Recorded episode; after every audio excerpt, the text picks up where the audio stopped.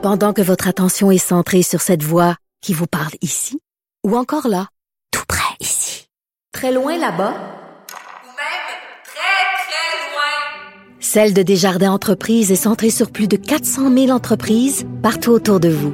Depuis plus de 120 ans, nos équipes dédiées accompagnent les entrepreneurs d'ici à chaque étape pour qu'ils puissent rester centrés sur ce qui compte, la croissance de leur entreprise.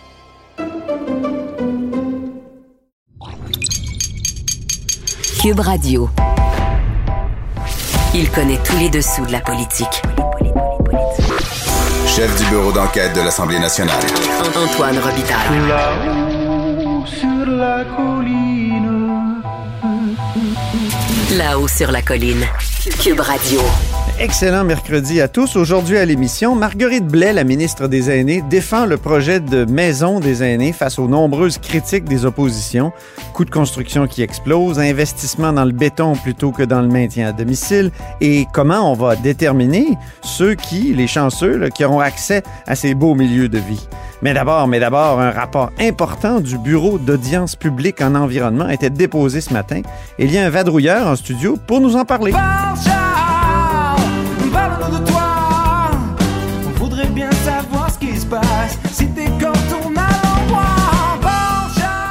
bonjour Charles Le Cavalier. Bonjour Antoine. correspondant parlementaire au Journal de Québec et au Journal de Montréal. Coup dur, peut-être même fatal pour GNL Québec, que ce rapport du BAP là, qui a été déposé ce matin. Comme on dit, c'est un coup de BAP dans le front pour GNL Québec.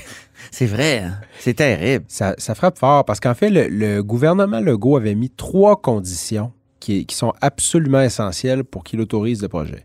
D'un, une, euh, pardon, de l'acceptabilité sociale.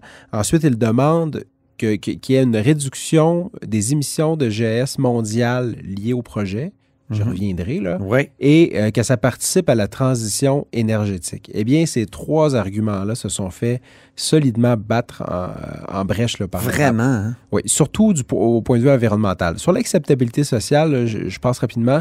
Euh, c'est un projet qui est très, très clivant dans la région et comme partout au Québec. Ça a été le BAP le plus populaire de l'histoire. hein. Euh, Ça, c'est souligner. D'ailleurs, le ministre l'a dit. euh, Alors que c'était dans un contexte de pandémie. Incroyable. Alors peut-être que c'est c'est justement lié au fait que à cause de la pandémie, euh, puis c'est à distance, tout le monde pouvait participer. Ou... Ah, OK. Non, mais je sais à cause de la distance, OK. C'est une hypothèse. Mais aussi, c'est- Mais c'est très clivant. moi, j'avais suivi le débat pendant la campagne électorale fédérale de 2019. Mhm. Puis, euh, il y avait vraiment deux camps euh, retranchés, vraiment. Puis là, un ancien libéral, Serge Simard, un ministre de Jean Charest, veut se présenter à Chicoutimi. Il était un ardent défenseur de GNL Québec. Il était en furie contre Dominique Anglade, la ministre libérale, parce qu'elle a retiré son appui au projet vrai, récemment, la semaine passée. Disons aussi qu'en termes d'acceptabilité, les trois partis d'opposition maintenant, euh, depuis vendredi dernier, le Parti libéral s'est joint au Parti québécois et à Québec solidaire qui s'étaient déjà opposés au projet. Euh, donc, euh, côté acceptabilité, c'est pas gagné. Non, Et ensuite, sur, sur l'environnement, là j'y arrive, le gouvernement, le GO a fait sien son discours du promoteur depuis longtemps, c'est-à-dire que en exportant du gaz naturel liquéfié, on allait remplacer ça en Europe et en Asie par le, le charbon qui est plus polluant que le GNL. Et ça, cet argument-là se fait euh, vertement critiquer. Laminé. Oui, on peut dire laminé par le BAP. Et le BAP dit plutôt que le projet va provoquer une hausse mondiale des émissions de GS. Euh, et puis les chiffres, là, je les ai sortis là. Euh, bon, l'usine au Québec, ça va être, ça serait 657 000 tonnes de GS par année. Euh, bon, vous savez, on a fait un top 100 des pollueurs au journal. Oui. que Vous pouvez consulter en ligne. Oui, Euh, tu as ça- signé ça avec Annabelle Blais. En fin oui. de semaine, ça, ça, ça placerait l'usine au 12e rang. Mais, mais l'usine, c'est rien. Euh, le BAP le souligne, c'est 1,5% des émissions du projet. Pour l'extraction dans l'Ouest canadien, si on parle plutôt de 7,1 millions de tonnes de GS par année. Pour vous donner une idée, là, euh, la cimenterie mécaniste là, à pleine production, c'est 1,7 million de tonnes. C'est la cimenterie en Gaspésie. Exactement, qui, est la plus qui va être la plus polluante au Québec. Ben, juste pour l'extraction et le transport du gaz naturel, c'est 7,1 millions de tonnes. Et pour sa, son exportation, donc sa consommation en Europe, en Asie, c'est 37,6 millions de tonnes de GS par année. Pour vous donner une idée, là, le Québec en entier, par an, euh, émet 80 millions de tonnes de GS. Fait que là, ce projet-là, là, c'est 45 millions de tonnes, donc Ah oui. un peu plus de la moitié de l'ensemble des GS.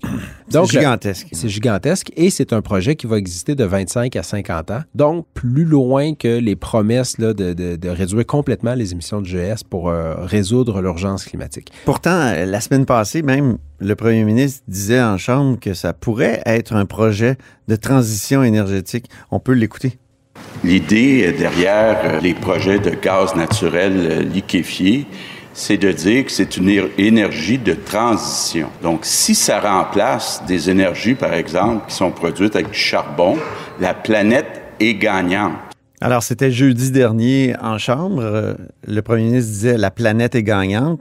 Or, le, le, le- le rapport du BAP nie complètement cette, euh, cette interprétation-là. Complètement. Donc, il demande au promoteur de, de retourner à sa planche à dessin. Ouais. Puis je vois pas, le ministre, le ministre Charette a réagi au dépôt du rapport en disant euh, la balle est maintenant dans le camp, sa ligne, là, officiellement politique, des fois il y a des lignes. Alors la ligne du ministre, c'est la balle est dans le camp du promoteur parce qu'il doit rendre euh, une décision au Conseil des ministres d'ici la fin de l'été, à savoir s'il autorise ou non le projet. Et là, il dit ben, c'est au promoteur maintenant de, de nous démontrer que ça va réduire les GS. Comment il peut changer l'argumentaire? Parce qu'il a dit qu'il faut qu'il revoie son argumentaire.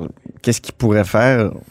C'est c'est vraiment euh, Le un ministre- mystère. hein? Le ministre n'a pas voulu s'avancer. C'est vraiment un mystère. Alors, ça ne sent pas très bon pour le promoteur qui dit qu'il qu'il prend ce rapport-là de façon lucide euh, en, sa- en sachant qu'il y a des devoirs à faire. là. Au-delà de- du calcul qui est fait de dire on change le, le charbon par du gaz naturel, même ça, c'est contesté, c'est-à-dire d'un point de vue de transition énergétique. Parce Ah oui? que, oui, parce que c'est du gaz naturel qui est extrait du gaz de schiste, là, comme on dit. Donc, ce sont des puits qui, qui ont des fuites généralement. Donc, il y a, il y a du méthane qui s'échappe. Le méthane est beaucoup plus Dommageable. dommageable Eh oui. que, que À le- l'effet de serre. ben à oui. l'effet de serre, pardon, que le gaz carbonique. là. Et euh, il y a tout le temps des- de la fuite là, qui, qui se produit de- dans le transport, là, donc dans le, dans le gazoduc. Donc, si on calcule ces fuites-là, ben finalement, euh, c'est pas si avantageux par rapport au charbon.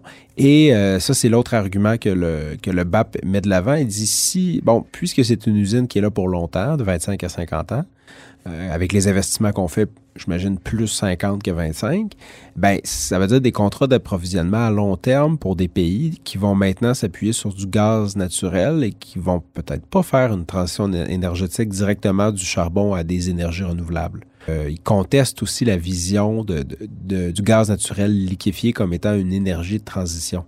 Ça sera pas facile à remonter la pente pour les promoteurs du projet. Déjà que sur le plan strictement économique, ça va très mal, ce projet-là. On peut écouter le premier ministre là-dessus, d'ailleurs. Encore jeudi dernier. Ce que j'ai dit, Monsieur le Président, hier, c'est que la chef parlementaire de Québec solidaire, puis aujourd'hui euh, la chef de l'opposition officielle, défonce une porte ouverte. Défonce une porte ouverte. Prend son élan pour défoncer la porte qui est déjà ouverte, risque de se retrouver à terre. Monsieur le Président, on a une situation actuellement où on a un groupe de promoteurs qui cherchent du financement depuis deux ans, c'est pas plus, puis qui n'en trouvent pas. C'est difficile déjà pour GNL Québec. Avec ce coup de BAP dans le front, comme tu l'as dit, Charles, on peut se questionner sur la viabilité du projet. Mais dis-moi, Charles, pour qui ça serait bon, ce projet-là? Ça serait bon pour l'Ouest. Ah, c'est ça. Ah, ben oui, parce que Jason Kenney. Le BAP dit le projet en lui-même, bon, durant la construction, évidemment, de la portion du gazoduc sur le territoire québécois et de l'usine, ça va effectivement créer beaucoup d'emplois. Mais une fois que l'usine est en fonction, là, de mémoire, je pense qu'on parle d'à peu près 200 emplois pour faire fonctionner l'usine. Mais les vrais gagnants, là où il y aurait vraiment de l'activité économique, et c'est dans l'Ouest canadien, là où on va extraire le gaz, c'est- là où ça va être payant. C'est surtout un projet pour l'Ouest, il faut, faut s'en souvenir. D'ailleurs, politiquement, Oui. Je sais pas si tu te souviens, François Legault, qui a fait une déclaration qui avait passé dans le travers de la gorge de l'Ouest Est-ce canadien. que tu vas nous parler des énergies sales? Oui, monsieur. Ah c'est oui. quand François Legault avait dit que le pétrole de l'Ouest a de l'énergie sale. Ça, ça n'avait pas passé. Et on a l'impression qu'il s'était comme entendu avec les premiers ministres de l'Ouest en disant, écoutez, là, euh, le pétrole, ça passera pas au Québec. Énergie, ça n'a pas passé, mais gazoduc, là, on, on va s'arranger pour que ça marche. Je sais pas il a pas dit ça de même, là, mais ça avait l'air... Ça ressemblait à ça. Ça ressemblait un peu à ça. Et donc, avec la construction du discours environnemental, donc le gaz, c'est vert, etc. Et puis, il faut dire que les promoteurs de GNL Québec avaient essayé d'éviter les pièges de, de- de- de- du. Canada d'énergiste par exemple, le gazoduc passait vraiment au milieu du bois, au lieu de suivre le Saint-Laurent. Finalement, là où le C'est Québec ça. est le plus habité, ils se sont dit on va y aller directement dans le bois pour déranger personne. Mais malgré tout, euh, ça, ça soulève les passions. Oui, vraiment. On se souvient de Philippe Couillard, lui, qui avait dit qu'il faudrait accepter Énergie Est en- ben, au début de- du début. projet. Et pourquoi? Pour l'unité canadienne, étant donné qu'on reçoit beaucoup de péréquations. Pour rendre service. C'est ça. C'est ça. Il Ben, faut faire notre part. Il y a deux similitudes, je trouve. Euh, les- les deux gouvernements, au début de ces projets-là, TransCanada, euh, Énergie Est et euh, GNL Québec, on, on- se sont rapprochés des promoteurs, en- effectivement, sensibles à l'argument économique. euh, c'est bon pour l'emploi, faut pas s'opposer au projet, etc. Et là, euh, plus le- les projets se, se- se soulevaient l'opprobre populaire, plus les projets étaient clivants, comme on dit, plus. Et plus ils, ils, ils accumulaient aussi des difficultés économiques, il faut le dire. Là. Le, contexte mondial pour vendre du gaz naturel liquéfié n'est pas euh, super bon en ce moment. euh, pas, c'est pas pour rien que les investisseurs sont rares. Si le projet était très payant, euh, il serait déjà financé. Ben, bref, les gouvernements se sont un peu éloignés. Là. Puis là, dans les derniers mois, on a vu le gouvernement Legault dire on ne donnera pas une scène pour ce projet-là. Ouais. Euh, c'est- c'est- se, se re- disons, se- prendre un pas de distance là, pour pas être associé à l'échec euh, du projet. Euh, On en parle comme si le projet était mort de sa belle mort. C'est pas encore officiel. là. Euh, les promoteurs se battent toujours euh, pour, pour que ça fonctionne et euh, le gouvernement n'a pas rendu son verdict. Il a reçu le rapport du pape et euh, dit que c'est maintenant au promoteur de le convaincre. Mais on va suivre ça. Merci beaucoup, Charles Cavalier, correspondant parlementaire euh, au Journal de Québec et au Journal de Montréal. Reviens nous voir plus souvent. Merci.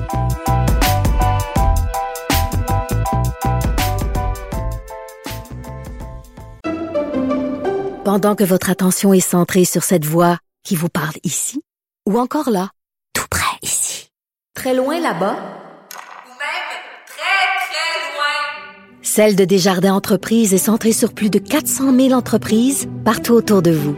Depuis plus de 120 ans, nos équipes dédiées accompagnent les entrepreneurs d'ici à chaque étape pour qu'ils puissent rester centrés sur ce qui compte, la croissance de leur entreprise.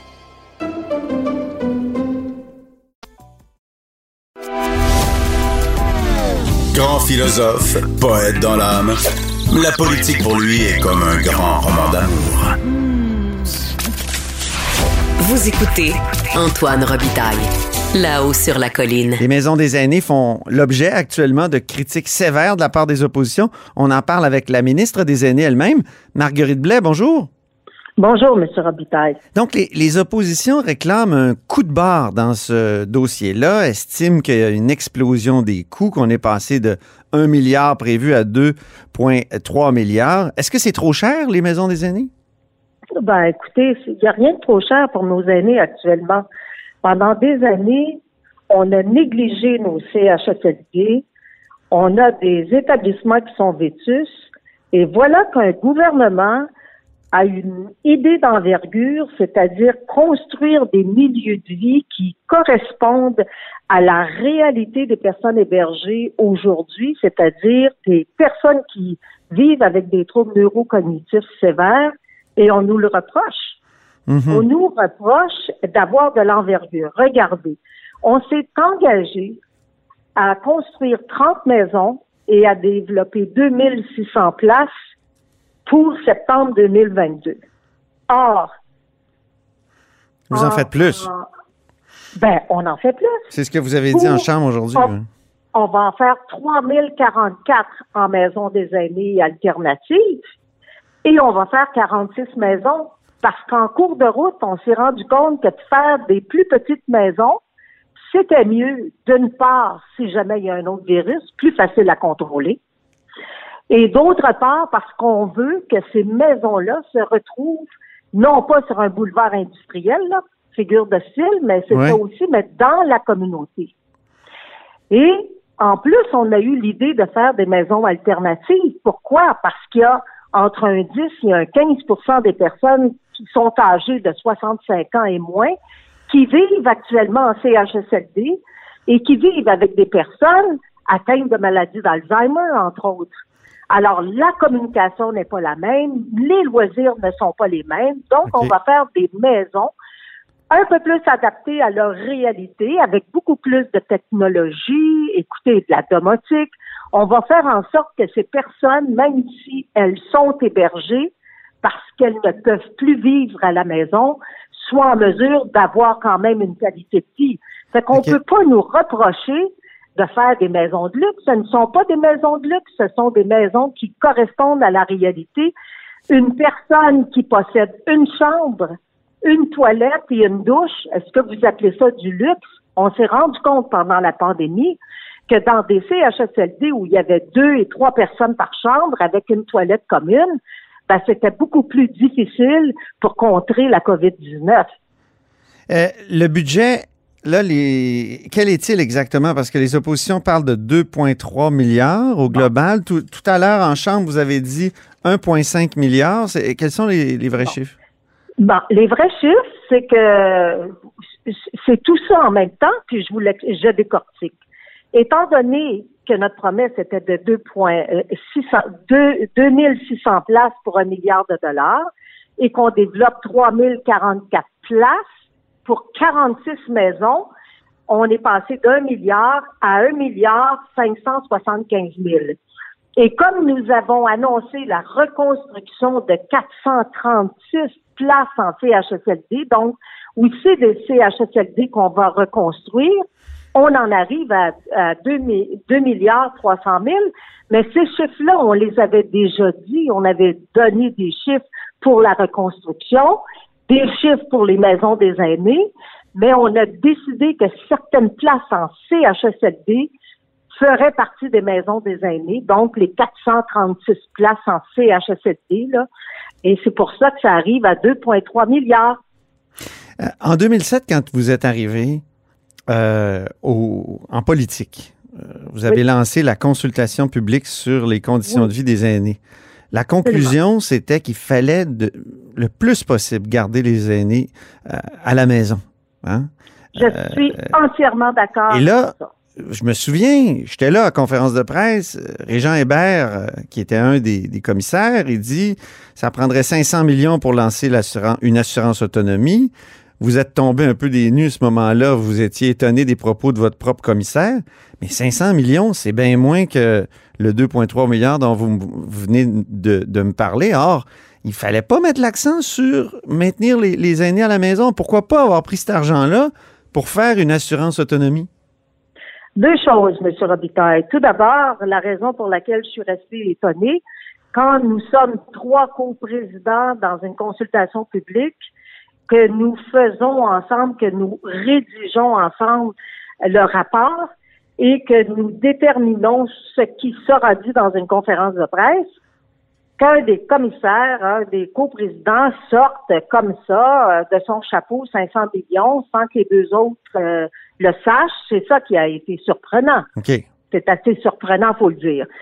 Deuxièmement, euh, le maintien à domicile, je pense que tout le monde en a toujours parlé. Au gouvernement de la coalition Avenir Québec, notre engagement sur quatre ans était de 800 millions de dollars pour les soins et services à domicile. Or, Mhm. au bout de quatre ans, nous, a- nous aurons injecté 1,4 milliard récurrents pour les soins et les services à domicile. Les maisons des aînés, les CHSLD, les maisons alternatives, ça correspond à 2,8% d'hébergement. Mhm. C'est pas, ça, ça prend ces services-là quand les personnes ne sont plus capables de vivre à la maison. Mais il n'y a pas un gouvernement qui serait en mesure de tenir, tu sais, d'être capable de développer autant de places en si peu de temps et des places qui coûtent cher. Donc, il faut donner aux gens ce qu'ils souhaitent à domicile. Il faut faire les deux services en parallèle. Et pour moi, les soins et les services à domicile, c'est pas seulement une question de santé, c'est une question de communauté. Mais là, on dirait qu'on met l'accent encore sur l'hébergement en développant des maisons des aînés et non. Ben, on met ça dans le ben béton, non. comme disent les oppositions, on met ça dans le béton plutôt que de faire une assurance autom- autonomie qui permettrait là, à, à la personne aînée, euh, âgée, de, de, de, de réclamer des soins, de pouvoir les payer et tout ça, non? Ben, écoutez, ça, c'est l'idée du docteur Régent Hébert, son assurance autonomie. Moi, je ne veux pas entrer là-dedans. Euh, il n'avait même pas réussi à obtenir les sommes d'argent qu'il souhaitait de son président du Conseil du Trésor pour être en mesure de mettre en place son assurance autonomie. Ce que je suis en train de vous dire, c'est que nous travaillons en parallèle à la fois sur la reconstruction des CHSLD, les maisons des aînés, mais surtout en amont des soins et des services à domicile. On est en train de retravailler tout l'aspect. On développe, écoutez, on développe des maisons de répit, là, les maisons de répit, euh, les maisons Gilles Carle, la Fondation Gilles Carle. On va euh, dépasser notre objectif. Ça va faire à la fois des lits de répit, mais aussi des centres de jour. On développe la gériatrie sociale, à la fois avec la Fondation Âge, le docteur Stéphane Lemire, et aussi à Montréal avec le docteur David Lucier. Euh, il faut que ce soit les soins et les services, là, c'est pas seulement ça, c'est aussi la question du transport, la question de l'habitation, la question des municipalités et MRC Amis des aînés, on en a plus de 1000. Et ces gens-là doivent aussi s'impliquer au niveau de comment on fait en sorte pour garder nos personnes âgées sur notre territoire. C'est pas seulement une question de santé, là, c'est une question aussi d'insertion dans la communauté. Et c'est là-dessus qu'on va travailler. Et euh, c'est un beau chantier. Donc, la priorité, c'est le maintien à domicile. Mais vous le savez comme moi, on vit plus longtemps, puis il y a des gens qui peuvent plus rester à la maison. Moi, j'ai visité beaucoup de CHSLD, je vous l'ai dit. J'ai fait mon 100, euh, mon 104e il y a à peu près euh, deux semaines. Et les gens qui sont là sont très, très malades. Très, très, très malades. Il pourrait pas être à la maison, c'est ça que vous dites, ouais. Ah, absolument. Ce sont des personnes, on disait toujours, des milieux de vie. Euh, c'est devenu des milieux de soins. Et il faut créer la vie à l'intérieur de ces milieux de soins. Là, Et on avec la pandémie, il n'y a plus de vie, il n'y a plus de vie possible. là.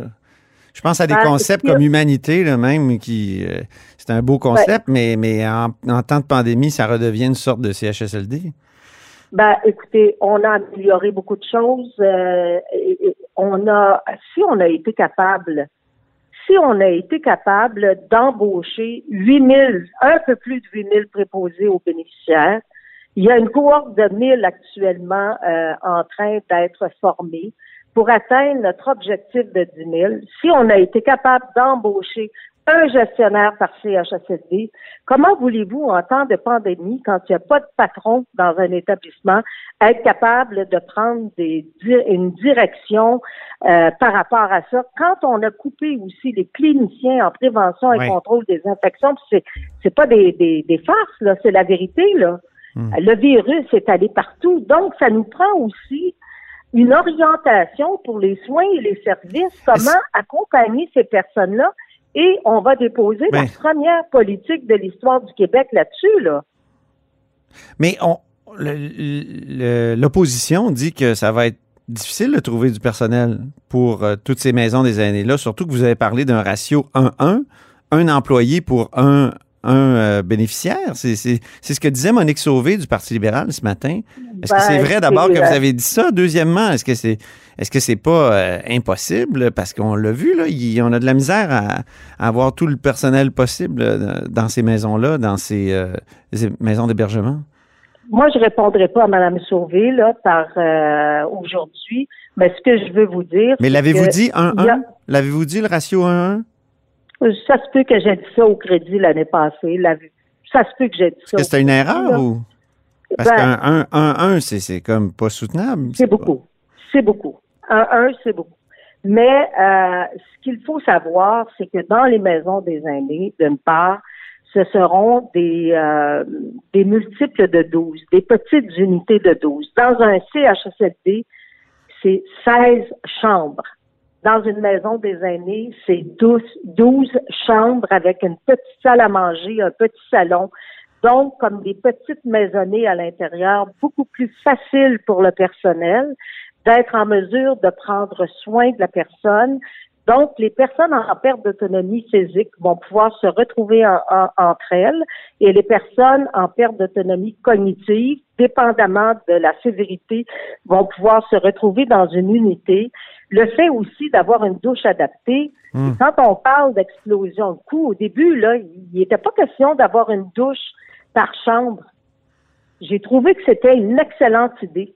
Et vous savez pourquoi? Parce que ça va être beaucoup plus facile de pouvoir donner les soins d'hygiène à la personne et ça va aider aussi à contrer tous les virus. Mhm. C'est une question de sécurité. Puis si les coûts, on dit que les coûts vont exploser, il n'y a personne qui peut nous re- reprocher de mettre plus de ventilation mécanique, euh, d'agrandir les salles à la salle à manger pour le personnel, de mettre des toilettes supplémentaires pour le personnel, de mettre Donc- des lavabos pour laver leurs mains, de leur mettre des casiers, de faire des sacs entre les Donc, ça va être des endroits, ça va être des endroits euh, où il, il va faire bon vivre, là. Ça va être, euh, Ben, ça va être des endroits premièrement, là, mais on qui, a mais qui, la mais qui va y avoir on a- accès? Qui va y avoir accès? Encore, euh, l'opposition, Monique Sauvé dit qu'il y a un mystère qui plane autour de la sélection des heureux élus. Il y a la loterie Marguerite, dit-elle.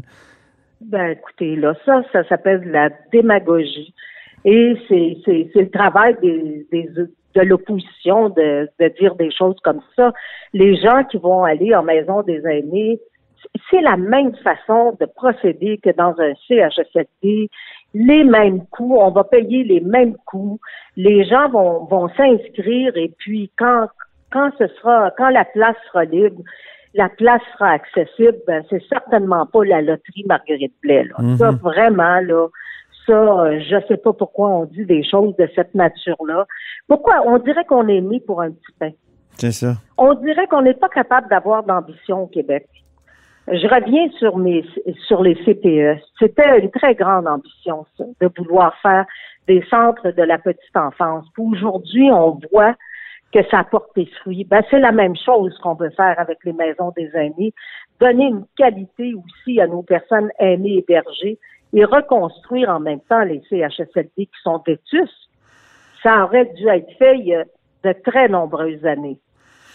OK. Puis il n'y a pas Ouais. personne qui peut nous reprocher de développer autant de places alors que le député de la Pinière, là, vous- docteur Barrette en a développé 285. On se lève pour nous reprocher à nous euh, qui, a, qui, a, qui, qui a une liste d'attente, imaginez-vous, pour aller en CHSLD. Mais Ben, c'est écoutez, les places en c'est CHSLD, peut-être parce qu'il n'y avait pas le pouvoir d'en développer plus, M. Barrette. Un peu comme ce que Ah, vous ben. disiez. des- vous avez déjà Ben, dit ça pour d'autres choses. euh, Ouais, que vous n'aviez pas oui. le pouvoir. Là, et peut-être qu'il y avait qui était pris par un- des gens qui voulaient absolument l'équilibre budgétaire.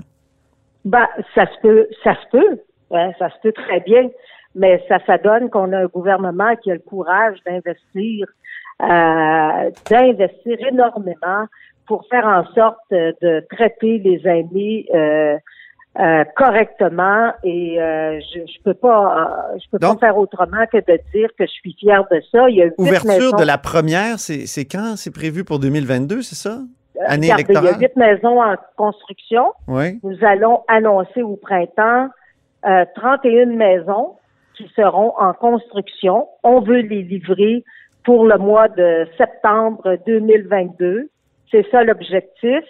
On a quasiment euh, acheté tous les terrains. Il en reste six qui sont actuellement en négociation, presque terminés.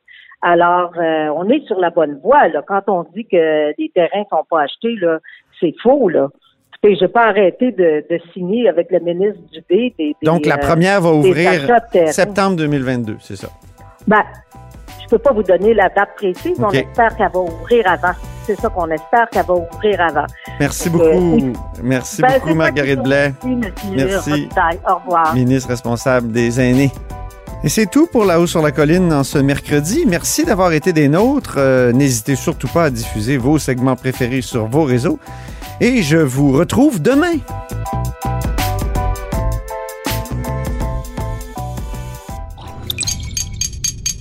Cube Radio.